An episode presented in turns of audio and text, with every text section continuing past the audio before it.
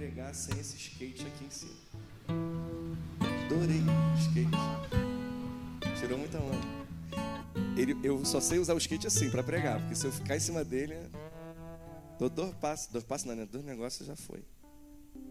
Lucas, depois que, que a gente encerrar, eu quero fazer um momento de oração, vou é, é específica, pessoal, é quase que lá da PVP, mas eu vou dividir isso aqui com vocês, porque estou feliz demais.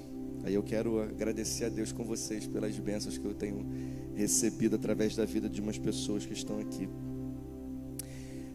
Eu vou ser bem rápido, porque eu estou sabendo que tem um vôleizinho que vai rolar daqui a pouco. Meu povo está aí, ó. Teve gente que nem veio de crente, já veio de jogador de vôlei, né, Denis? Subiu no altar de boné, de, de bermuda. Depois Joel vai pensar o que da gente? É. Envergonhou. Quero saber que você me deixou envergonhado aqui agora. Enquanto Joel não estava aqui, eu estava tranquilo, mas de repente eis que surge de verde um ser preto e entra lá atrás assim, eu fico, ih, cara. Tava melhor, não tava? As pessoas subiam no altar diferenciado, né? Agora tá assim, ó, ficou desse jeito. tá complicado, mas você fazer o quê? A gente ama ainda assim, apesar de. Foi depois que ele foi morar em Vila Brasil. Aí. Ah, não, sempre morou, né? Foi Vitória que foi para lá, né? Eu quero, bem rapidinho, falar com vocês sobre três pessoas. Quando eu estava pensando no que falar, eu falei assim: já que eu vou falar para adolescente, eu queria pesquisar sobre adolescente. Adolescentes que foram relevantes, importantes e que fizeram tomar algumas atitudes muito bacanas que nos, nos ensinam e podem nos motivar e nos orientar até hoje. E o legal é que é, o adolescente não ensina só para adolescente, o jovem não, não motiva só jovem. Quantas vezes crianças foram um canal de bênção na minha vida e me motivaram e me ensinaram, assim como pessoas idosas. Então, o que a gente vai conversar aqui sobre esse trio é especificamente foram pessoas, adolescentes que viveram, que, que, que tomaram atitude de fé muito bacana, de obediência, mas não ensina só para adolescente. Eu, que saí da adolescência tem uns três meses, quatro meses atrás, é, foi muito forte para mim. Mas aí umas pessoas mais velhinhas, igual a Lucas, igual a Nicole, de repente vão, não vão lembrar de como foi a adolescência deles. Mas mesmo assim a gente vai aprender com esse trio. O primeiro deles é Samuca. E eu queria que vocês abrissem o livro de 1 Samuel, capítulo 3, a partir do versículo 1, na verdade, versículo 1 versículo 10. Diz assim a palavra do Senhor, vou estar lendo na nova tradução da linguagem de hoje. Diz assim: Havia um homem da tribo de Efraim, chamado Eucana, que vivia na cidade de Ramá, na região montanhosa de Efraim. Ele era filho de Jeroão, neto de Eliu, Eliú, bisneto de Tou e trineto de Zufé. Eucana tinha duas mulheres, Ana e Penina. Penina tinha filhos, porém Ana não tinha. Todos os anos Eucana saía da sua cidade e ia a Siló a fim de adorar e oferecer sacrifícios ao Senhor Todo-Poderoso. Ofni e Finéias, os filhos de Eli, eram sacerdotes do Senhor Deus em Siló. Cada vez que Eucana oferecia o seu sacrifício, ele dava uma parte para Penina e outra para todos os seus filhos e filhas. Mas para Ana ele dava duas vezes mais. Eucana amava muito Ana, embora o Senhor não permitisse que ela tivesse filhos.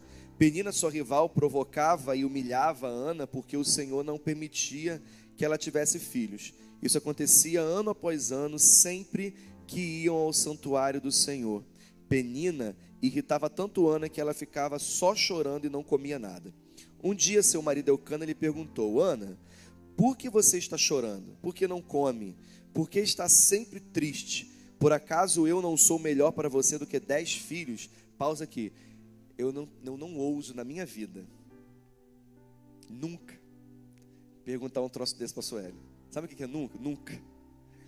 Pô, Eucana devia ser o cara, né? Eucana devia ser o maridão, porque ele achar que ele era tão bom quanto dez filhos só fecha o parênteses só porque toda vez que eu leio esse texto eu fico assim, caraca, o que que o Cana tinha para se achar assim, né? Já perguntou isso para Nicole? Não pergunta não, em nome de Jesus. Continuando, certa vez eles estavam em Siló e tinham acabado de comer. Eli, o sacerdote, estava sentado na sua cadeira na porta da tenda sagrada. Aí Ana se levantou aflita e chorou muito, orou ao Senhor, Deus dizendo: Ó Senhor Todo-Poderoso, olha para mim, a tua serva. Vê a minha aflição e lembra-te de mim, não esqueças a tua serva. Se tu me deres um filho, prometo que, darei, que o dedicarei a ti por toda a vida e que nunca ele cortará o cabelo. Ana continuou orando ao Senhor durante todo o tempo que Eli começou a prestar atenção nela, notou que os seus lábios se mexiam, porém não saía nenhum som. Ana estava orando em silêncio, mas Eli pensou que estava bêbada e disse: Até quando você vai ficar embriagada? Veja se para de beber. O Senhor respondeu a ela: Senhor, respondeu ela, não estou bêbada, não bebi nem vinho nem cerveja, estou desesperada e estava orando, contando a aflição ao Senhor. Não pense que sou uma mulher sem moral, eu estava orando daquele jeito porque sou muito infeliz e sofredora. Então ele disse a Ana: Vá em paz, que o Senhor Deus de Israel lhe dê o que pediu, que o Senhor sempre pense bem de mim. Respondeu ela, e saiu, então comeu alguma coisa e já não estava tão triste. Oração de Ana. Olha para mim, tua serva, vê a aflição, lembra-te de mim, não esqueças da tua serva. Se me deres um filho, prometo que o dedicarei por ti toda a vida e que nunca lhe cortará o cabelo. Uma oração tensa de Ana. O que que Ana queria? Um filho. O que que Deus deu a Ana? Um filho. Só que Ana não sabia que ia vir com upgrade. Ana não sabia que o que ela estava pedindo ia ser um dos maiores, se não o maior profeta e sacerdote que o povo de Israel teve. E aí vem o momento que Samuel nasce, como a gente sabe, Samuel cresce, é desmamado e vai para o templo morar no templo. E aí é que entra o ensinamento de Samuca aqui para gente. Quando Samuel vai morar no templo com Eli, Eli já era um coroa, Eli já era tipo assim Joel, já um, um cidadão de bastante idade. E o que, que acontece ali? Eli, ele está cansado. Eli já não estava mais dando glória a Deus pela sua vida. Louvado seja o nome do Senhor pela sua vida. Gente, a pessoa que oferece água para quem prega, tem passaporte direto para o céu, porque é a boca seca é ruim a beça. A gente nem bebe, repara, mas só o fato de saber que está aqui parece que já ajuda, né? Se a umidade entra, não sei o que, que é. Mas o que acontece, gente? Olha só, Eli, ele já estava cansado, ele já não estava dando mais, tomando conta mais do templo como deveria, como sumo sacerdote. O que que Samuel faz? Começa a morar e a dormir no templo próximo da arca da aliança. Adolescente, ele tinha prazer em estar na casa de Deus. Primeira lição que eu aprendo com Samuel. É claro que Samuel ele foi para o templo porque era uma promessa que Ana tinha feito ao Senhor. Mas a permanência de Samuel ali não era culpa de Ana. Era porque ele queria. Ele amou estar no templo. Ele aceitou a ideia de servir ao Senhor e faz isso com zelo, com cuidado. Ele vai cuidar do templo. Primeira lição. Segunda lição que eu tiro, e está lá em 1 Samuel ainda, só que o capítulo 3, quem puder me ajuda aí. Versículo 1: Samuel ainda era menino e ajudava Eli na adoração a Deus. Samuel ajudava na adoração. E aí eu me pergunto, adolescente, de 99 anos até 99 anos. O que, que você ajuda na casa do Senhor? Qual é o prazer que você tem em estar na casa do Senhor? O que, que te motiva a estar aqui na casa do Senhor? Por que é que você está aqui? Porque seu pai e sua mãe disseram que é bom? Porque você não tem outro lugar em Largo da Ideia para se divertir, então o que você tem é a igreja, você está aqui por isso? O que te motiva a estar aqui? Samuel ajudava Eli na adoração. E aí a gente vai ver, ó, Samuel, do, versículo 3, dormia na tenda sagrada, onde ficava a arca da aliança. E sabe o que, que acontece quando nós adolescentes, quando nós jovens, quando nós adultos, quando nós, quando nós idosos, sabe o que acontece quando a gente ama estar na casa do Senhor? Quando a gente ama adorar ao Senhor, quando a gente dedica a nossa vida, tempo, investe, investe conhecimento, dom, talento na casa do Senhor, Deus fala com a gente. E é exatamente isso que acontece com Samuel. Ele está lá dormindo feliz. E aí Deus chama Samuel. Então, por que, que Deus não fala comigo? Deve ser porque você está longe. Tem como você falar comigo, você da sua casa e eu da minha? Vamos nos transportar para a época que a gente está vivendo, tá? Porque hoje é mole. Eu pego o telefone, digito aí no WhatsApp e você fala comigo. Mas lá em 800 anos antes de Cristo era um pouquinho diferente. Então pensa comigo. Samuel só ouve Deus porque estava na casa de Deus, estava se relacionando com Deus. Mesmo assim, Samuel tem dúvida. Elias, está falando comigo? Não, meu filho, vai dormir. Samuel, Eli, vai dormir, meu filho. Samuel, Eli, seu não é Deus. Faz o seguinte, da próxima vez você responde assim: Fala, Senhor, que teu servo ouve.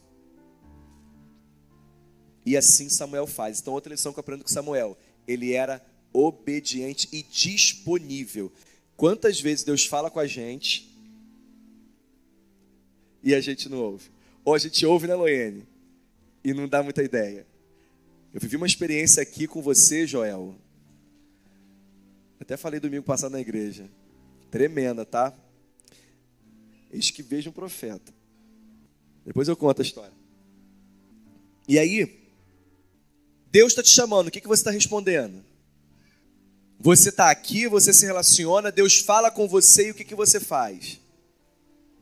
Entenda, a coisa mais triste que existe no mundo é eu saber que está vindo gente lá do outro lado do oceano para vir falar do amor de Jesus aqui no Brasil.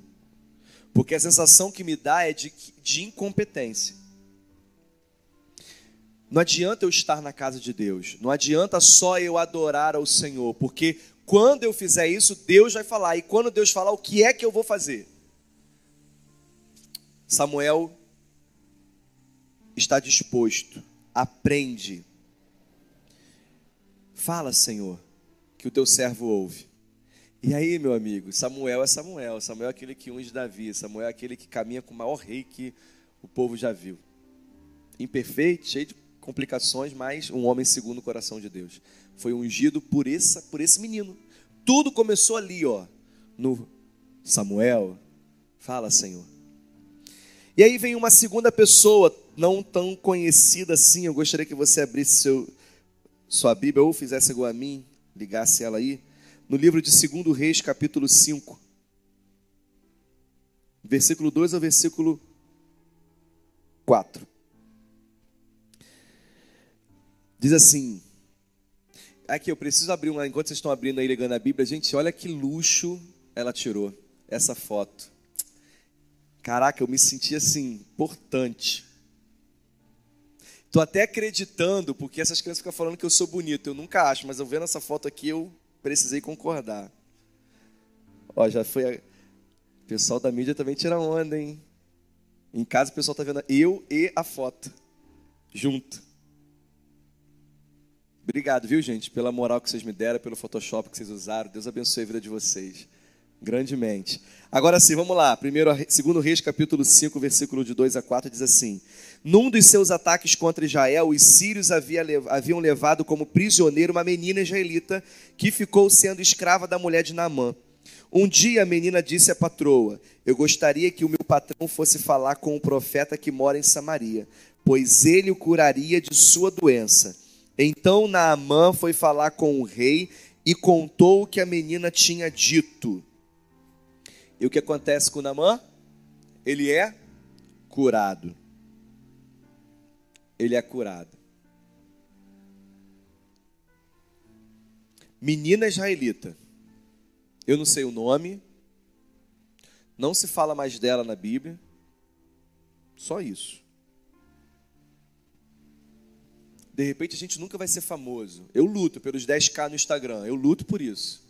Milito, quero mas pode ser que eu não alcance. Ainda faltam 9 mil pessoas ainda para me seguir. Se vocês quiserem me ajudar, agradeço. Mas o que acontece? Talvez você nunca fique famoso, talvez você não tenha nenhum tipo de, de influência midiática. Mas essa menina,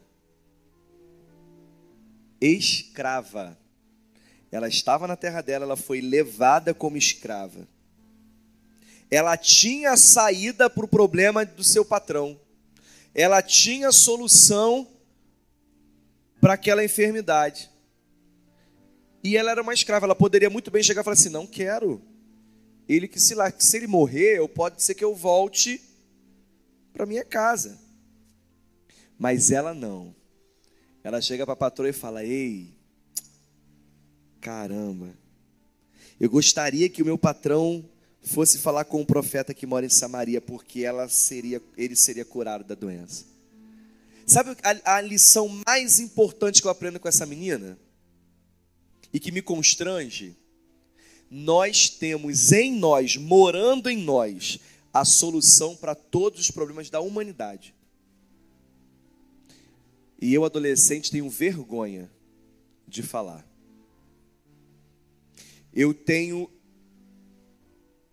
eu compartilho o TikTok para Deus e o mundo das coisas mais inúteis possíveis. Eu não estou dizendo aqui se pode, se não pode, se é para fazer, se não é para fazer, isso é o de menos. Eu estou dizendo da relevância e importância que a gente dá para coisas que não têm nenhum valor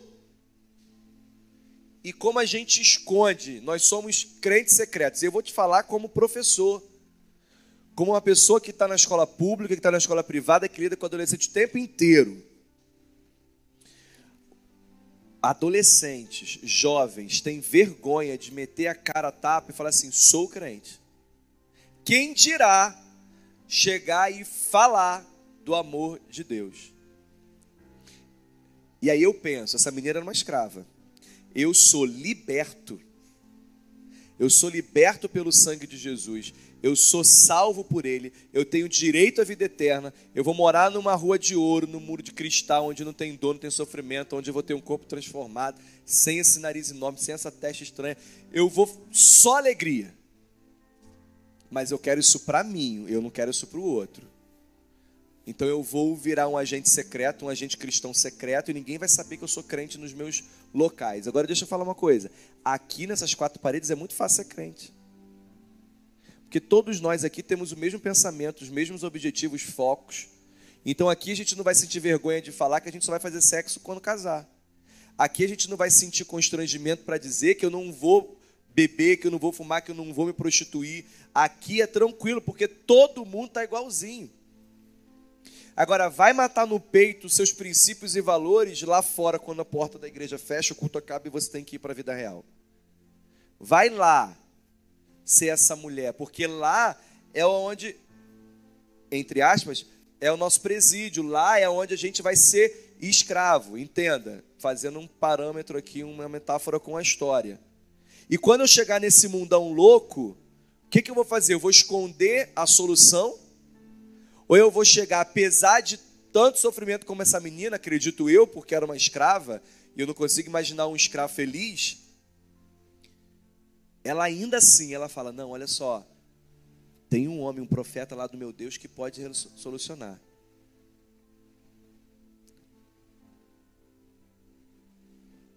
Essa lição que ela me ensina me constrange, de verdade. Quantas pessoas ligam para você e falam assim: Eu preciso de conselho, me ajuda, ora por mim, porque você faz a diferença. E eu não preciso ser adulto para fazer isso. Eu não preciso ter seminário para fazer isso. Eu só preciso reconhecer quem Deus é. Ponto. Porque, gente, se aparecer no seu Instagram, no seu TikTok, sei lá onde agora, que o arroz tio João está na promoção no Guanabara, cinco reais, 5 quilos, eu garanto que você vai pegar essa informação e vai publicar em tudo quanto é grupo do seu WhatsApp. Inclusive, por favor, se você, se você receber essa informação, manda para mim também, porque eu vou lá rapidinho comprar muitos quilos de arroz. Porque meu filho, pelo amor de Deus, é um saco sem fundo aquela barriga dele. Tá? Coisa difícil de lidar. O professor não dá conta de ter um para pessoa com a Cristian, não. Meu está tendo toda uma escola, eu trabalho para alimentar aquela criança. Então, se vier cinco reais, tio João, lá, eu vou comprar. Mas o que me questiona é, se eu tenho tanta alegria para abençoar uma pessoa, para dizer que o arroz de João está cinco reais, por que eu não tenho a mesma alegria para dizer que Jesus Cristo pode dar vida eterna para uma pessoa que está indo para o inferno? Por que, que, eu tenho que esperar o missionário sair lá do escafundó do outro lado do, do, do ocidente, do oriente, lá do outro lado do, do oceano, para vir para cá para dizer assim: Jesus ama você? Para a pessoa que está do meu lado. Ah, mas a pessoa me faz mal. Ah, mas a pessoa é ruim. Ah, mas a pessoa. Claro que é, ela não tem Cristo, ela vai ser boa. E aí você faz o quê? Sua natureza humana diz: não, mas ela não é merecedora e você é. Vamos colocar, tem uma canção muito recente do Fruto Sagrado, já, já, já vê que é recente. O que na verdade somos, o que você vê quando me vê, se o mundo ainda é mal culpado, está diante do espelho. Adoro essa música. Toda vez que eu olhar no espelho, eu vou ver o porquê que o mundo está ruim. E quando eu entendo isso, eu vou parar de acusar você, porque eu vou saber que a culpa é minha. E a culpa é minha porque eu tenho a verdade que liberta, que cura, que salva, e eu escondo, omito, guardo para mim. Não tenho o mesmo prazer e alegria para divulgar o amor de Jesus, a solução para a cura desse mundo, como eu teria para divulgar qualquer outra coisa. E essa menina aqui, ó, a escrava de Naamã, me ensina isso. Me ensina isso. E eu tenho uma outra menina, quase a gente nunca se vê falar dela.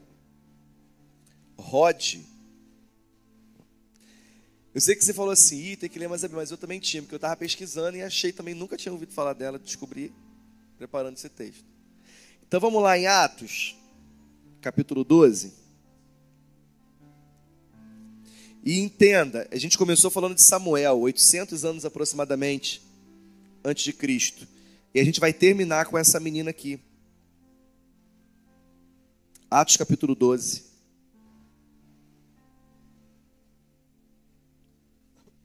A partir do versículo 13. Olha o que essa menina faz. Ele bateu na porta da frente. E a empregada, que se chamava Rod, foi ver quem era. Quando reconheceu a voz de Pedro, ficou tão contente que, em vez de abrir a porta, voltou correndo para contar a Pedro, para contar que Pedro estava lá fora. Então eles disseram: Você está maluca? Porém, ela insistiu que era verdade. Aí eles disseram: É o anjo dele. Enquanto isso, Pedro continuava batendo. Finalmente eles abriram a porta e, quando viram que era Pedro mesmo, ficaram assustados que, que tem essa menina de especial e diferente? A inteligência dela. A inteligência dela me encantou. Porque veja bem, a palavra vai dizer que eles estavam num pátio. Entendo, os cristãos estavam sendo perseguidos, contextualizando para que a gente possa para fazer sentido. Os cristãos estavam perseguidos, Pedro estava preso. Então a probabilidade de Pedro estar ali era quase nula. E aquela menina chega, ou melhor, e Pedro chega, bate na porta, e quando aquela menina ouve, é Pedro. Veja bem, meu irmão está preso, eu ouço e reconheço a voz dele, ele está do outro lado da porta. O que, é que eu vou fazer de imediato? Eu vou abrir a porta e vou dar um abraço meu irmão. O que, é que essa menina faz? Ela fica tão feliz, tão feliz, tão feliz, mas ela corre para onde está o pessoal e fala que é Pedro, e quase ninguém acredita. Ah, não, é o anjo dele. Não, mas era ele, bateu de novo e o pessoal viu. O que isso quer dizer? E se aquilo fosse uma cilada? Por exemplo, se os soldados lá estivessem com Pedro, grita. Grita que quando eles abrirem a porta a gente vai aprender a matar todo mundo, porque eles estavam sendo perseguidos. E aquela menina foi extremamente inteligente. Ela não foi impulsiva, ela não foi é, é, é, sem pensar, ela foi prudente. E é uma característica que adolescentes e jovens não têm: prudência. A gente, inclusive, tem que ser prudente para falar do amor de Deus. A gente tem que ser prudente em tudo que a gente fizer na vida. Daí a importância de se relacionar com pessoas mais velhas. Minha avó, quando era viva, ela dizia assim: ah, se o novo pudesse, ou se o jovem soubesse. E eu falei, é uma verdade. A gente pode, a gente é muita gente, porque eu já não estou podendo quase mais nada. Mas vocês podem e não sabem. Nós sabemos, mas não podemos mais porque a gente não está dando mais conta. Eu lembro que no DNA, Quando dava meia-noite, assim, quando dava meia-noite e meia, a gente já não sabia mais o nosso nome, a gente não sabia o que a gente estava fazendo ali, porque era uma bateção de cabeça, era um desespero, era uma agonia, porque nós somos pessoas que não têm mais 15 anos. E aí, quando eu penso, era só juntar, né? A força do jovem com a sabedoria do, do adulto, e aí a gente seria muito melhor. Mas eu, adolescente, eu vi, os tempos são outros. Não dá para comparar o que você fazia naquele tempo com o que a gente faz hoje. Nada a ver, isso já é ultrapassado. Falta de prudência. Se aquela menina fosse imprudente, poderia ter entrado numa cilada. E isso eu acho incrível nela. Estava no pátio, o pessoal estava ali tenso, era um, um período complicado, mas ela soube fazer as coisas. Onde aquele povo estava, no pátio, Era o lugar onde o povo se reunia para adorar, para fazer jejum, para clamar. Então o povo estava fazendo isso naquele momento. E aquela menina estava onde? Com aquele povo que orava, que jejuava.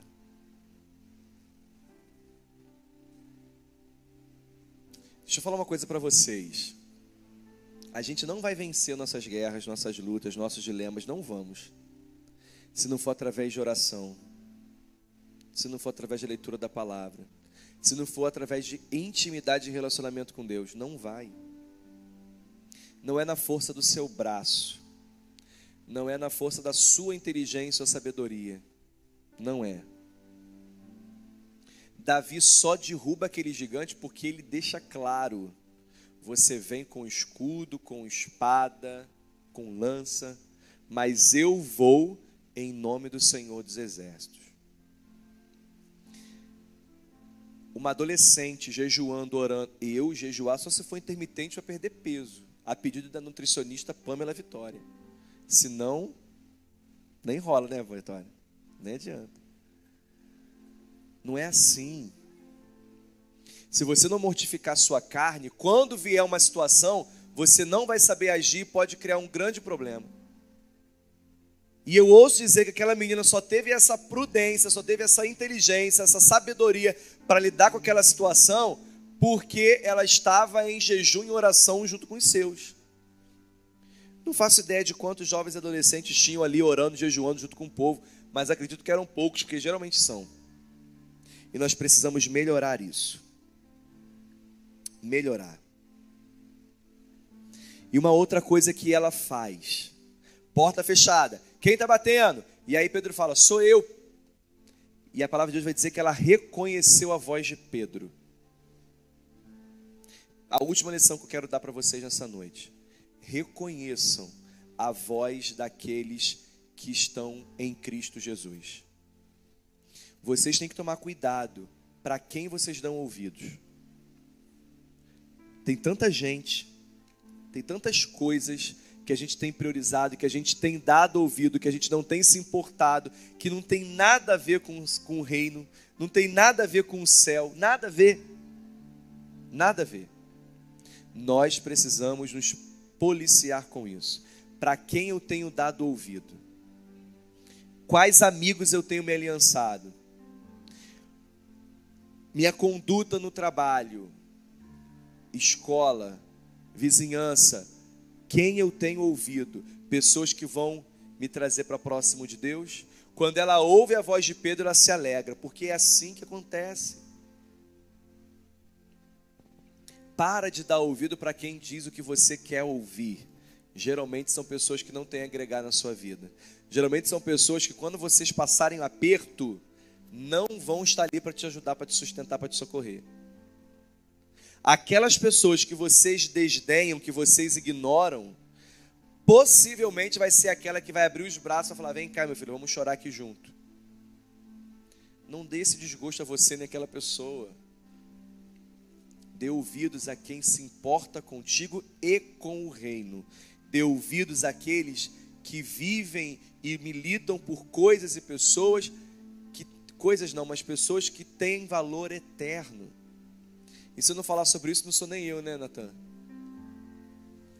Gente, a nossa vida não é aqui. Hoje eu estava falando de, para variar, estava falando de morte do meu velório lá no trabalho. Então não sou eu. E aí o meu amigo falou assim: Ah, Felipe, você só fala disso, eu, hein? Vamos falar de coisa boa. Eu falei assim: Meu filho, quando eu falo de morte, eu não estou falando da morte, estou falando do que vai acontecer comigo depois que eu morrer. E o que vai acontecer comigo depois de morrer é a coisa mais boa que existe no mundo. E eu falei de propósito, tá? O mais boa. Pensa. O que, que é bom? Passar no mestrado é até bom. Mas ir para o céu, gente, a gente está falando de ir para o céu. E o que eu tenho visto são jovens adolescentes negociando a eternidade por qualquer prato de lentilha. Ah, não, tá bom. Não tem nada a ver. Tem uma outra frase também que é horrível. Esqueci aqui agora. Para com isso.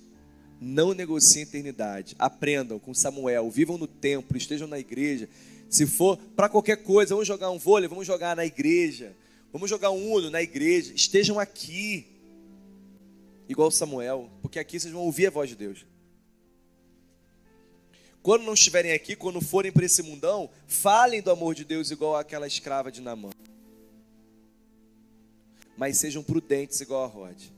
Deem ouvidos a pessoas que vão abençoar e agregar na sua vida, para que você não meta os pés pelas mãos e possa morrer no meio da jornada. E quando eu digo morrer, é espiritualmente. Tem um homem que eu amo muito, amo mesmo, um cara top, que ele tem a seguinte frase, que eu acho incrível.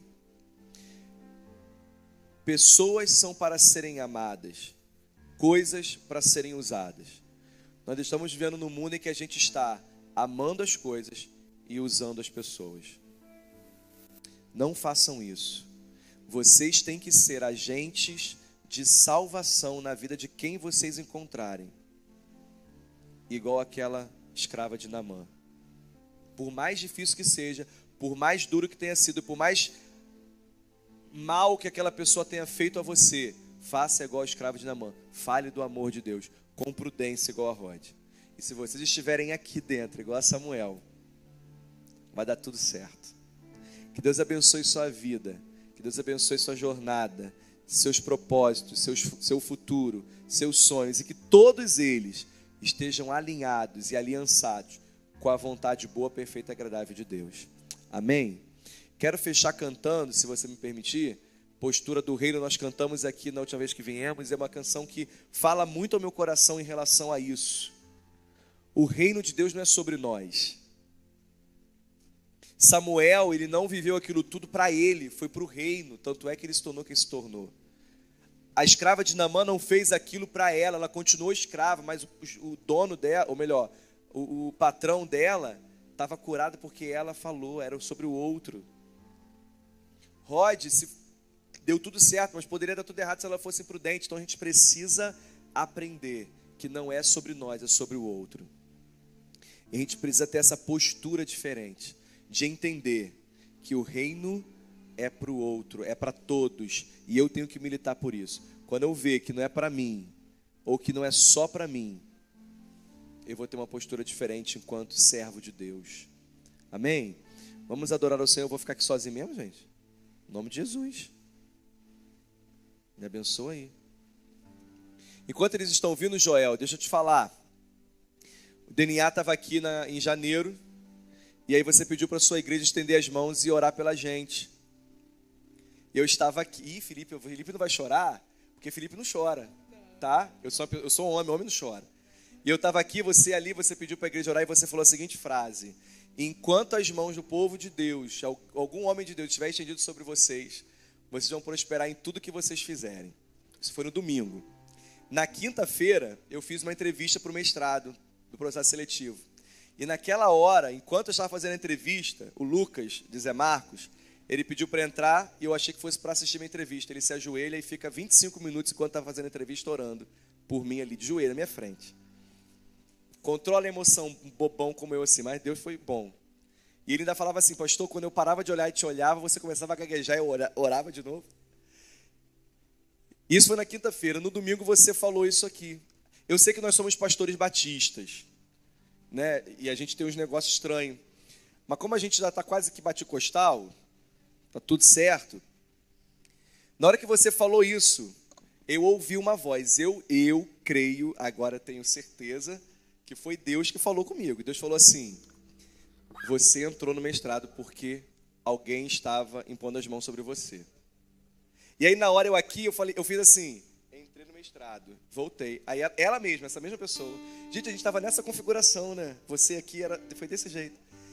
E aí eu falei, entrei no mestrado e voltei. Ela falou assim, amém. Glória a Deus. Eu falei assim, não, você não está entendendo. Deus acabou de falar comigo, eu entrei no mestrado. E ali eu creio. E aí no dia seguinte eu estava tranquilaço, entrei no mestrado. Na terça-feira foi o resultado da crise de ansiedade que me deu. Foi Deus que falou? Não foi Deus que falou? Meu Deus, será que foi? Será que não foi? Aí essa pessoa aqui chega a mim e fala assim, Zé, ou Israel, ou Joel. Quem foi que falou com você lá na igreja? Eu falei assim, foi Deus. Gente, quem disse que ovelha não dá voador em pastor? Quem falou isso? Só voador. Eu foi Deus. E Deus mente? Aí eu. Isso não foi Deus, Joel. Não, mas eu que estou dizendo. Você está dizendo. Você que falou que foi Deus. Não tem nada com isso. Foi você que disse. Resolveu? Não resolveu. Continuei ansioso. Ou homem de pouca fé sou eu. E aí no dia seguinte saiu o resultado do mestrado. Adivinha só? Deus não é para que minta, né? Ele falou a verdade. E para a glória de Deus, eu estou entrando, fiz a matrícula hoje e vamos entrar no mestrado. A grande questão é: Deus fala com a gente, mas para quem você tem dado ouvido? Ou você consegue identificar qual é a voz de Deus?